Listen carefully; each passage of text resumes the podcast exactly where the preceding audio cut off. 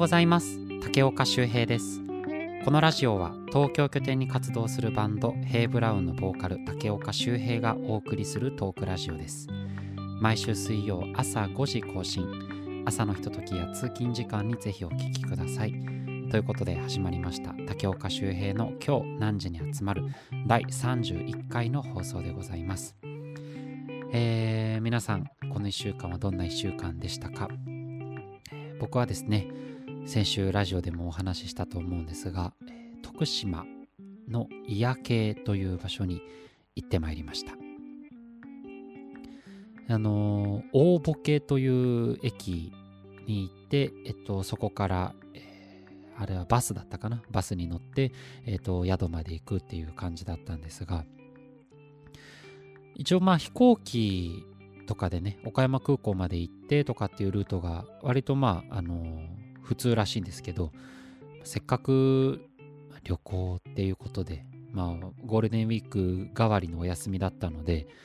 ちょっと旅行気分を味わいたいなと思い、えー、なんだろう個人的に旅行といえば新幹線みたいなところがあるので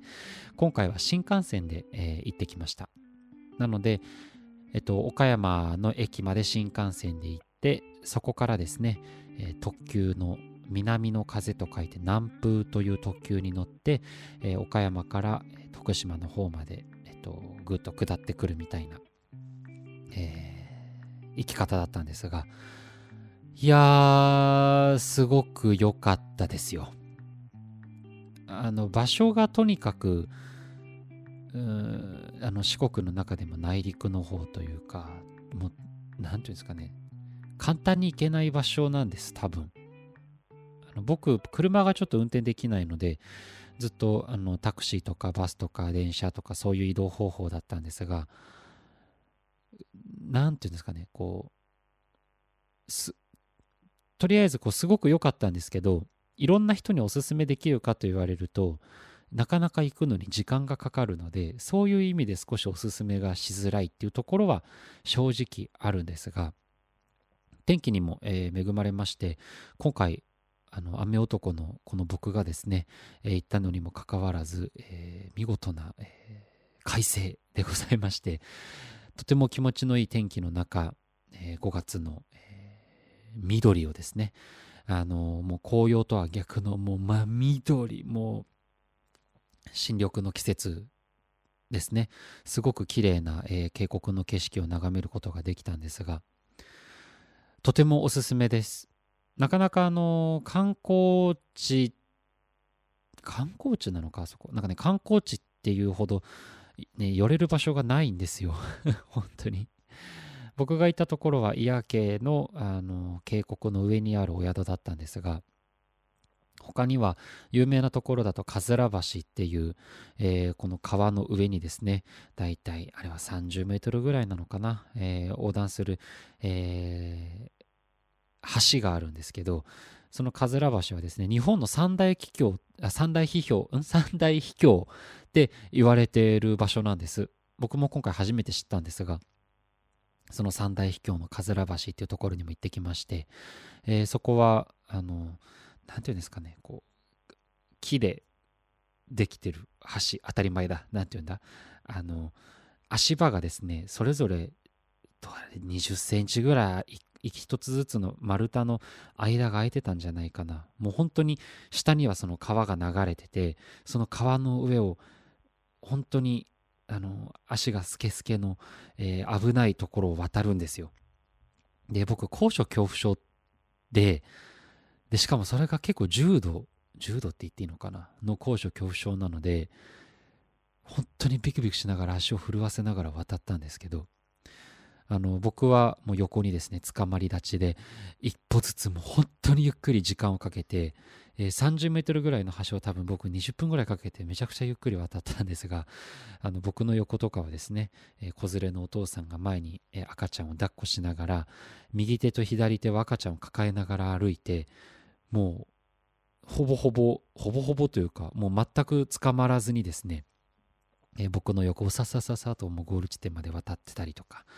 えー、おばちゃまおばちゃま、おばさまとかもですね、あの、さっささっさ行く中、僕は一人でもブルブル震えながら情けない歩き方をした、えー、そんなかずら橋だったんですが、なんかね、寄れる場所が本当にかずら橋ぐらいしかないんじゃないのかなって 思うぐらい、なんかね、その昔からあの建造物でその古民家とかがすごくたくさんあって、あのそういう古民家とかは、なんていうんですかね、昔ながらの素敵な古民家はたくさんあるので、そういう意味でも観光名所ではあるんですけど、なんかね、そういう、うん、回って歩いて気持ちいいみたいな場所は本当に そんなになかったんですが、とにかく、えー、その渓谷を見渡せるお宿からですね、あの、お部屋に露天風呂がついてる、ちょっとね、今回贅沢な旅だったので、もうずっと温泉に入ってですね、もう気持ちのいい2日間でした。あの片道5、6時間ぐらいの、えー、場所だったので、本当はね、2泊3日とかゆっくりね、中日はちょっとゆっくりしたりとかした方がいいんでしょうけど、いや、それでも本当に存分に体を休めてですね、えー、気持ちのいい旅を、えー、してくることができました。あの、さっきおすすめなかなかできないというふうには言ったんですけど、めちゃくちゃおすすめではあるんです。もう、めちゃくちゃ癒されるし、緑も綺麗だし、その渓谷の側の音とかがですね、本当に癒ししかない場所で、えー、現実を忘れてと言いますか、非日常、うん、そうですね、本当非日常的な、えー、2日間だったなと思います。そんなね、緑に囲まれるっていう意味では、もう本当におすすめで、僕は今度は秋口とかね、あの紅葉の季節に行ってみたいななんていうふうに思っているんですが、そういう意味では本当におすすめですので、ぜひ、どっかね、あの、せっかくだから遠いところ行ってみたいみたいな、そんな旅行を計画する時があったらですね、ぜひ候補の一つに徳島の祖谷系を、入れていただけたら、あの、いいんじゃないかなというふうに思います。ちなみに僕が泊まったお宿は、祖谷美人というお宿でして、すごく素敵な宿でした。あのー、この間のラジオでもちょっとちらっと言ったんですが、四国っていうとなかなかね、あの、うどんが有名だったりはすると思うんですが、香川かな。あなんですが、僕が行ったそのイヤ美人は、なんかね、蕎麦が美味しいところみたいで、あの、獅子肉を使った、あの、あったかい温そば、かけそばをいただいたんですが、それがすごく美味しかったですね。あとは、あの、お食事の中には、ボタン鍋っていう、ボタン鍋っていうのは、またそれも獅子を使った、獅子肉を使ったお鍋なんですが、あの、獅子肉の臭みを消すために味噌で味をつけてるなんていう風に言ってたんですけど、そんなボタン鍋とか、あとはデコ回しっていう串に刺さったやつなんですけど、一番下にこんにゃく、真ん中は石豆腐っていう、まあ普通の豆腐なんですが、普通の豆腐よりちょっとすごく硬い豆腐で、要は串に刺してるので、ほどけないように硬くしてるっていうふうにおっしゃってましたね。あの本当に、あの、噛み応えがあるというか、肉厚な、そんな石豆腐っていうお豆腐と、あと一番上にはそば団子。が、その3つがこう串に刺さってる、えー、お団子があるんですが、そのデコ回しというお団子だったり、あとは、えっと、川魚ですね。アメゴっていうお魚がいるんですが、そのアメゴをお刺身で、えー、いただいて、なんかね、こう、海で取れるお魚とは、まあ、やっぱ川魚って違いますね。なんかトゥル、トゥルンとしてるというか、ぬるっとしてるっていうか、なんかぬるって言うと美味しくなさそうですね。いや、なんかね、ぬるっとしてたんです。すっごい美味しかったです。滑らかでとろけるような食感だったんですが、そう、アメゴってお魚もすごい美味しかったですね。うん、なので、お食事もすごく美味しくて、そのイヤ美人ってお宿もすごい良くて、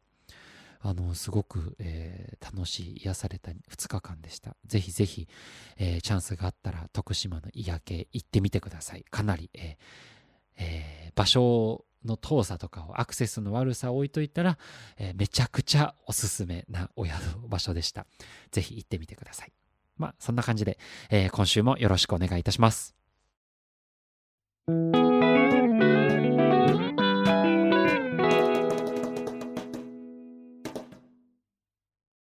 えー、それでは、今週はですね、えっと、先週のラジオでちらっと最後の方にお話ししたんですがあのラジオも30回を、えー超えてですねそろそろ、えー個人的にはシーズン2といいますかあのラジオのあそこにある写真ですねとかも変えたりとかなんかちょっとこう一回シーズン1には区切りを打ってシーズン2は新しく一歩踏み出したいななんて話をしていたんですがちょっとそれにあたってシーズン2になったら一個なんかラジオっぽい一つのコーナーを設けたいななんていう話を先週してたんですよ。でそしたらあの傭兵が提案してくれたのがですね、えー世界中のあのブラウンさんを紹介してみたらどうだろうっていうのを、えー傭兵が提案してくれまして。あのこれブラウンっていうのは、まあ、あの僕たちヘイ・ブラウンという、えー名前で活動しているんですが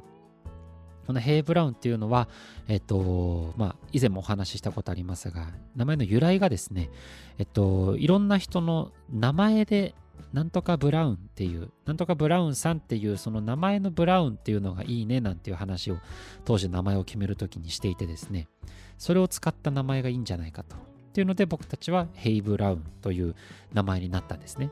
で、このブラウンっていうのは、まあ、人の名前、色のブラウンではなくて人の名前のブラウンということがあるので、えっと、まあね、せっかくそのヘイ・ブラウンの竹岡修平がやっているラジオですから、えー その世界中にいるどんなブラウンさんでもいいから、えーなんか一人毎週紹介してみたらどうだっていう、そんな、えーアドバイスをいただいて提案をしていただいたので、まあ、ちょっとこれが今後続くかどうかは一回置いといて、あのトライを、えーしてみたいなというふうに思います。えーなので、まあ、そのブラウンっていうと、まあ、一応僕たちその由来になったのは、えー3月にもヘイ・ブラウンでライブに行きましたジャクソン・ブラウンさんのブラウンだったり、えー、傭兵が好きなベーシストでレイ・ブラウンっていうベーシストがいるんですがそのブラウンから取っていたりとなので、まあ、その2人の話をしてもいいかなとも思いながらもなんかちょっともうちょっとみんなが知ってるあのみんながあーってなるけど意外とそんな知らないかもみたいなやつを取り上げてみたいなと思って今回は、えー今週のブラウンさんは、チャーリー・ブラウンを、えー紹介しようと思います、えーチャーリー・ブラウンさんっていうと皆さんねわかる方はいるんじゃないでしょうか、えーこれはですね、えっと、アニメ「ピーナッツ」という、えーアニメの中に出てくるキャラクターの名前ですね。で、なんとこのピーナッツっていうのは、これね、調べて初めて知ったんですけど、あ、ていうか、あの、皆さんあれです。あの、これ、僕があらかじめ知ってるブラウンさんを紹介するってよりかは、もう毎週ブラウンさんを適当に見つけて、僕が適当に調べて、それをただただ紹介するっていうコーナーなので、あの僕も皆さんと同じ情報量しかないところからスタートしてるので、えー僕もえーそうなんだみたいなリアクションがあると思うんですがそこはちょっとお許しください。皆さんと共有していこうっていう、えーコーナーになります。あのこのピーナッツっていうのは、えーあのスヌーピーが出てるアニメまた漫画だったみたいですね。僕の知らなかったんですよ。あのスヌーピーって僕スヌーピーのことだとなんかスヌーピーっていうアニメがあるのかと思っていたのでこれもともとはピーナッツっていうアニメがあったんですね。でそれの、え中に出てくる、えチャーリー・ブラウンっていうそのスヌーピーの飼い主とあのその飼い犬であるスヌーピーのお話だそうです。でえっとあこのピーナッツっていうのはアニメじゃなくて漫画がピーナッツでこれがアニメになると、えスヌーピーとチャーリー・ブラウンっていうお話になってたみたいですね。だから原作というか漫画はピーナッツっていうものみたいです、えーこのピーナッツっていう、えーこのスヌーピーとチャーリー・ブラウンっていうやつのやつのとか言って、えー作者は、えーアメリカの方で、えー チャールズ・モンロー・シュルツっていう漫画家の、方の作品みたいですね。これ有名なんですかね？僕は初めて知ったんですけどチャールズ・モンロー・シュルツっていう、えー漫画家さんの作品ということで、えー1950年10月2日から約半世紀にわたって掲載され、えー最後の掲載は2000年1月3日ということで本当に半世紀50年ぐらい連載してたんですね。すごいですね。であの作中に登場する犬のキャラクタースヌーピーが特に知られているということで、まあ、そんな、えー、ピーナッツまたはスヌーピーとチャーリー・ブラウンという作品からですね、まあ、このタイトルにもありますチャーリー・ブラウンさんをちょっと今日は、えー、今週は紹介をしてみようと思います。あの皆さんチャーリー・ブラウンの見た目は分かりますかね？キャラクターは知ってますか？あの多分一度は目にしたことがあるんじゃないかなと思うんですがあの丸い、えー、坊主頭というかに前髪がちょろんとくるんってなってる、えー、男の子ですね。あのチャーリー・ブラウンっていう。なんだろう何に出てんだ？なんか CM とかにもよく出てるような気がするんですがごめんなさい僕テレビを全く見ないもんで、えー、そのチャーリー・ブラウンさんぜひあの見た目はね調べていただいたらわかると思うので調べてみてください。多分皆さんあーってなると思うんですが。これあれか？俺だけがよく知らないだけでみんなもうよく知ってんのかな？それだったらどうしよう今から言うこと全部知ってたらあれですが、えー、ちょっとねこういう時に便利な、えー、ウィキペディアから、えー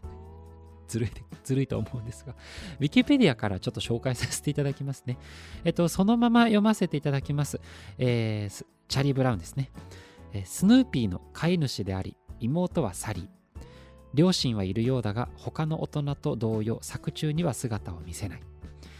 親友は毛布を片時も手放さないライナス。クラスメートであるルーシーにいつも小うるさく言われたり丸め込まれたりされている。なんかかわいそうなやつですね、えー、チャーリーという名前から読者からはよく、えー、作者のチャールズ・モンロー・シュルツの分身と思われているが、えー、チャーリー・ブラウンという名前はシュルツの美術学校時代のクラスメートから来ている。あ作者のお友達から名前がついてるんですね。えー、ただ、えー、この作者のシュルツはインタビューで、チャーリーは僕自身でもあるんだと答えたことがあるといい、彼の持つ気苦労などがチャーリーに反映されたりすることはあるという。もうこれじゃあ自分自身のことでいいのに ねチャーリーっていう名前ついてんだから。えー、で、また、シュルツの父親も床屋を経営していた。これなんだ？作中のチャーリーのお父さんも床屋を経営してたんですかね、えー、シュルツによればチャーリーは綺麗な金髪であるために髪が薄く見えるだけでハゲ頭ではない、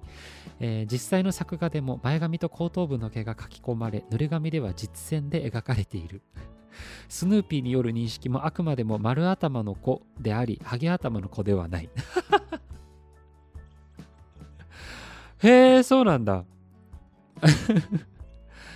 作者シュルツによるとチャーリーは綺麗な金髪であるためにって。あれ髪生えてるんですね。あけど言われてみたら坊主頭っていう認識そんなにしてなかったかもな。すごいですね。これ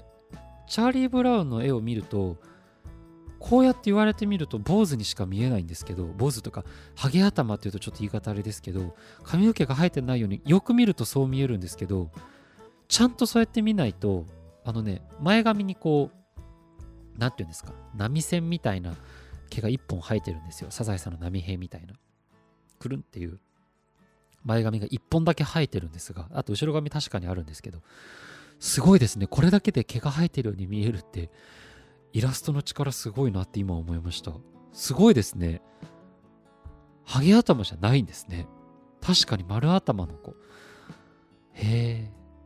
だしあのスヌーピーによる認識もあくまでも丸頭の子であり、ハゲ頭の子ではないって、これ設定ですかね。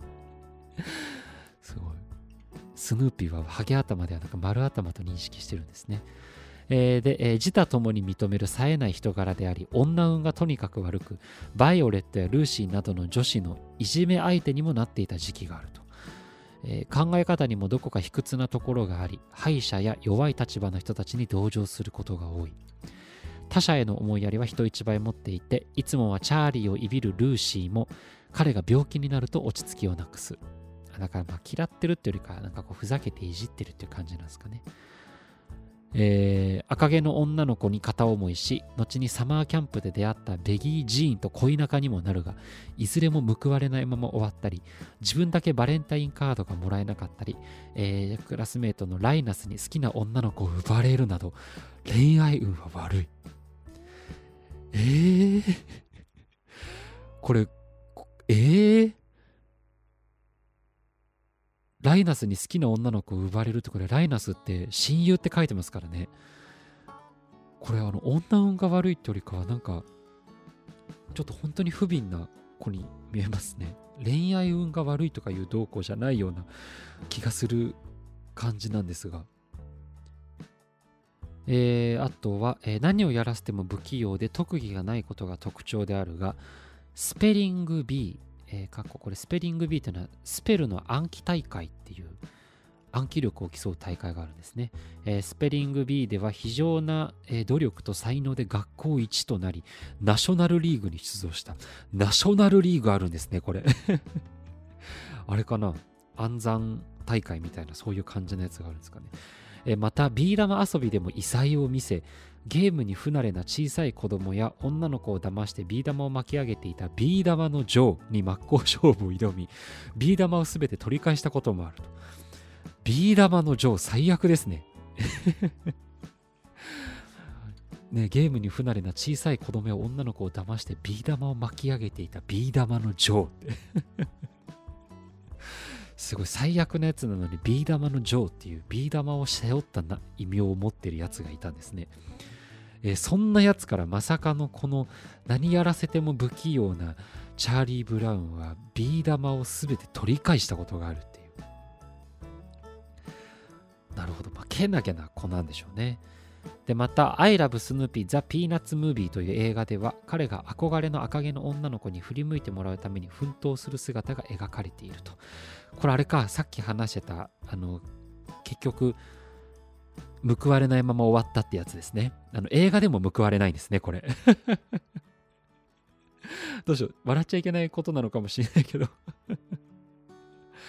なるほど。チャーリー・ブラウンは割と、割ととか結構不憫な子なんですね。これね、あの、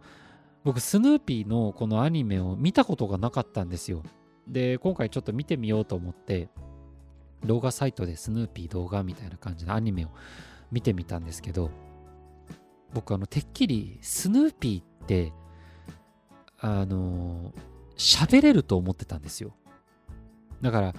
あキャラクターで言うとあのミッキーとかあなんかそういうドドラえもんとか、えー、なんかそういうものだと思ってたんです位置づけ的に。これこんな作品名言っていいのか？大丈夫か？大丈夫だよね。あのそうミッキーとかドラえもんみたいなあの喋れる系キャラ動物だと思ってたんですけどそうじゃないんですね。あの本当にワンちゃん、えー、飼い犬としてそのチャーリー・ブラウンが飼ってる犬として、えー、物語が進んでいくんですね。で割となんかその作品が終わる時に、えー、アニメの一番最後とかにはこの主人公のチャーリー・ブラウンが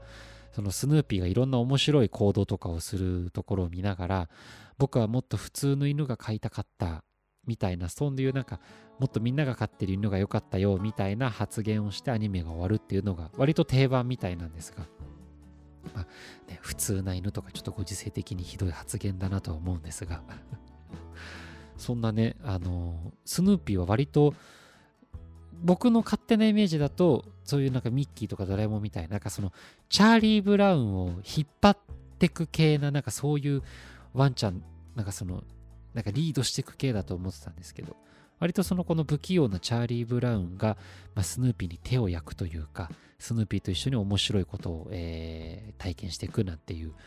お話なんですね。だから一言も喋らないんですよね、スヌーピーは。あの作品の中で。それがちょっと個人的にはびっくりしたんですが。で、あの、このね、あの、ウィキペディアにもよりますと、なんかね、一応そのチャーリー・ブラウンからすると、スヌーピーに対して、なんていうか、飼い犬として、あの接しているんですがなんかどうやら何かのアニメの回で、えー、スヌーピーのなんかその心情を表す部分でですね、えー、僕が主人とばかりに思っていたけれどとあのチャーリー・ブラウンに対して発言したことがあるというのが残ってまして 立場逆転というかあのねスヌーピーがあのチャーリー・ブラウンのことを、まあ、買ってたぐらいの、えー、スタンスだった時もあるっていう。お互いがね、お互いのことをなんかね、構ってやってんだぐらいの、えー、そういう、まあだから対等な関係なんですかね。だからもう本当にチャーリー・ブラウンはスヌーピーのこと、スヌーピーはチャーリー・ブラウンのことを本当に対等な友達として接してたっていうことなんでしょうね。であのそんなねチャーリー・ブラウンまあどんな感じなのかなと思ってねそのアニメを見てみたんですがその1個見てみたやつだとなんかね本当に短い2分ぐらいの動画があってえっとそれはですねあのチャーリー・ブラウンがその妹のサリー・ブラウンとですね一緒になんかそのトーマストーマスじゃない 間違えたなんで急にトーマス出てきたんだろうすいません。スヌーピーにあのご飯をあげに行くシーンがあって、で、そのチャーリー・ブラウンが、あの、ご飯をあげたらスヌーピーがなんかこう、汚い食べ方をするんですよ。なんかバーみたいな。そしたらそれを見たなんかサリー・ブラウンが、えー、変なの？みたいな反応するわけですよ。で、他にもなんかそのチャーリー・ブラウンがポップコーンかなんかをスヌーピーに持って行ってあげて、そしたらそのスヌーピーがバンってそのポップコーンを取ってむしゃむしゃ映画を見ながら食べるわけですね。そしたらなんかそれを見た妹のサリー・ブラウンはお兄ちゃんに向かってなんかペットって手がかかるのね？みたいななんかそんなことを言うわけですよ。で、そしたらなんかそこでですね、急にサリー・ブラウンがペットってなんかメリットはあるの？みたいな。割とちょっとびっくりするワードで、えー、ね、ちょっと本当びっくりしちゃったんですけど、あのペットってなんかメリットがあるの？そんなになんか手がかかるのにペットはメリットがあるの？みたいなことをお兄ちゃんに言ったらその瞬間あのスヌーピーがその見てたポップコーンを食べながら見てた映画でなんかちょっと驚くシーンがあったんでしょうね急にポップコーンバン投げてわーって飛び上がってそのお兄ちゃんのチャーリー・ブラウンの胸元にギュッて抱きかかえるわけですよそしたらそのチャーリー・ブラウンはあのそのギュッてスヌーピーをね飼ってるワンちゃんをこうやって抱っこしながら妹に向かって得るものはいっぱいあるよって言うんですよ。なかなか深いじゃないか。とね。あの、ちょっとね、見てみようと思いました。あの、スヌーピーのアニメは、なんか Amazon プライムとかだったら52作品ぐらいショートムービーが見れるみたいで、今ね、僕ちょっとゆっくり見てみようと思って、あの Amazon プライムの会員になったばっかでございます ぜひぜひ皆さんも見てみてください。えー、というわけで、今週のブラウンさんの紹介は、えー、チャーリー・ブラウンを紹介させていただきました。あのー、ね、えー、こんなんでいいんでしょうか？多分ダメだと思うんですけど、ちょっとあの、ブラッシュアップしてきます。頑張ります。ごめんなさい、あの、手を抜いたわけじゃないんですけど、どうやってブラウンさん紹介すればいいんだろうと思って、ちょっと悩んじゃったね。悩んじゃいました。ただ、あの、ちょっと今やってみて、もうちょっとこうそのブラウンさんを魅力的に紹介できるなと、えー、思って、えー、反省いたしましたのでちょっと来週のブラウンさんの紹介をまた楽しみにしていただけたらとても嬉しいです。えー、っと、そうですね。来週のブラウンさんは今日は発表しないで、毎週毎週じゃあその放送の時に、えー、しばらくはブラウンさんを紹介してみようと思うので、その時にまたどんなブラウンさんかっていうのは、えー、お話ししようと思います。というわけで、えー、第1回、えー、今週のブラウンさんの紹介。ちょっとこのコーナー名も決めときますね。今週のブラウンさんにしようかな。えー、今週のブラウンさんは、えー、チャーリー・ブラウンでした。ありがとうございました。これから頑張ります。えー、このラジオではお便りを募集しております。質問やお悩み、番組の感想など、えー、または、えー、このブラウンさん紹介してなど何でも構いません。概要欄にフォームのリンクを貼っておりますので、ぜひぜひそちらから気軽にご投稿ください。よろしくお願いいたします。あの、この間、その徳島にね、その旅行行った時に、徳島のその大ボケの駅に着くと、あの、粉木じじいっていう妖怪わかります？その粉木じじいの妖怪のなんか像が大ボケの駅にはドーンって建てられてまして結構それがねリアルなあのー、粉木じじいで本当に怖い妖怪の像が置いてあるんですよ。でまあそこで記念写真かなんかを撮ったんですけどなんかどうやらその大ボケっていう場所は妖怪がすごくたくさん、まあ、伝説というか残されてた、えーまあ、妖怪発祥の地っていうのかな場所みたいで全部で560種類ぐらいの妖怪がその大ボケっていう駅には集まってるらしいんです。で昔から妖怪がたくさん出てたなんていう、えー、そんなお話があるみたいでなのでその小泣きじじいの像を抜けて駅から出るとですねなんか妖怪屋敷みたいな場所が建物があったりただその妖怪屋敷がなんか外に書いてあるその妖怪屋敷っていう字がだからゴシック体ですかみたいなあのフォントがねすごいポップな字で妖怪屋敷みたいな感じで書いてあるんで全然怖くなさそうで。はてこれはどんなものかみたいな感じのは正直あったんですけどただそうそんな妖怪がすごくたくさんいるみたいなのがその大武家の駅にはあるらしくて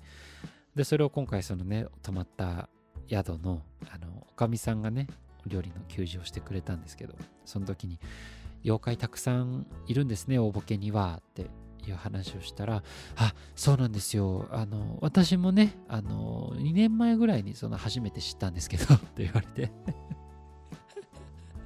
あ2年前ああなるほどつってああなるほどつって。おかみさんも大爆笑しながら言ってましたけど。あ、あのね、あの、まあ、町おこしというかね、あ、そう、そういう感じなんですかね、とかって言ったら、おかみさんが慌てて、いやいやね、あの、妖怪もね、たくさん、ね、昔からいるみたいで、って言って、おせえわ、と面白かったです。また、なんかその大ボケっていうのは妖怪がたくさんいる場所みたいで、いた場所でいいのかなね、そんな場所みたいです。あと、今回ね、その徳島に行って、個人的にちょっと面白かったのが、まあ、本当に何て言うんですかいろんなこうアクティビティがたくさんあるような場所では本当なかったのでだから暇つぶしがいいしたいなと思って売店に売ってたあのけん玉を買ったんです。でなんか何の気なしにけん玉を買ってあなんかちょっと部屋で遊ぼうと思って買ったんですけど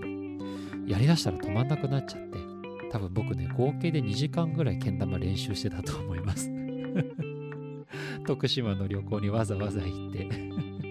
けん玉を ずっと練習してました。けど面白かったですすごく。あのもしもし亀よ亀さんよのあの歌にもし亀に合わせてこうずっと横立て横立てて玉を乗せていくやつをやってたんですけど僕ね小学生の頃とかあれできたんですけどなんかもうできなくなっちゃってて結構難しいですねけん玉ってあの場所にの玉を乗せてコロコロやるのって。だけどね、ちょっとハマって家帰ってきてもずっとけん玉やってるんですけど、ちょっとしばらくけん玉軽く極めてみようかななんていうふうに思ってます。で、あの、ヘイブラウンはですね、えっ、ー、と、このラジオ収録をした、えー、後に、えっ、ー、と、先週もね、ちょっと傭兵が話してくれましたが、傭兵のご実家に、えー、僕たちヘイブラウン3人でちょっとお邪魔をするなんていうイベントがありまして、もちろんあの音楽合宿的なのももちろんあるんですが、もう半ばあの3人でちょっと遅れたゴールデンウィークみたいなのをまた撮ろうかなみたいな、3人でちょっとプチ旅行みたいな感じで、感じで行っていこうかななんていう、そんなイベントがあるので、まあ、SNS とか来週のラジオとかでもそんな思い出話が話せたらななんていうふうに思っておりますので、ちょっと楽しみにしていてください。えー、それでは、えー、京南ラジオ第31回の放送、最後までお聴きいただきありがとうございました。SNS などでのハッシュタグ、京南ラジオ、ひらがなで京南、カタカナでラジオですね。で、感想やフォームからのお便りなど募集しておりますので、どしどしご投稿ください。それでは、これからお出かけ、お仕事の方はいってらっしゃい。寝る方はおやすみなさい。また来週。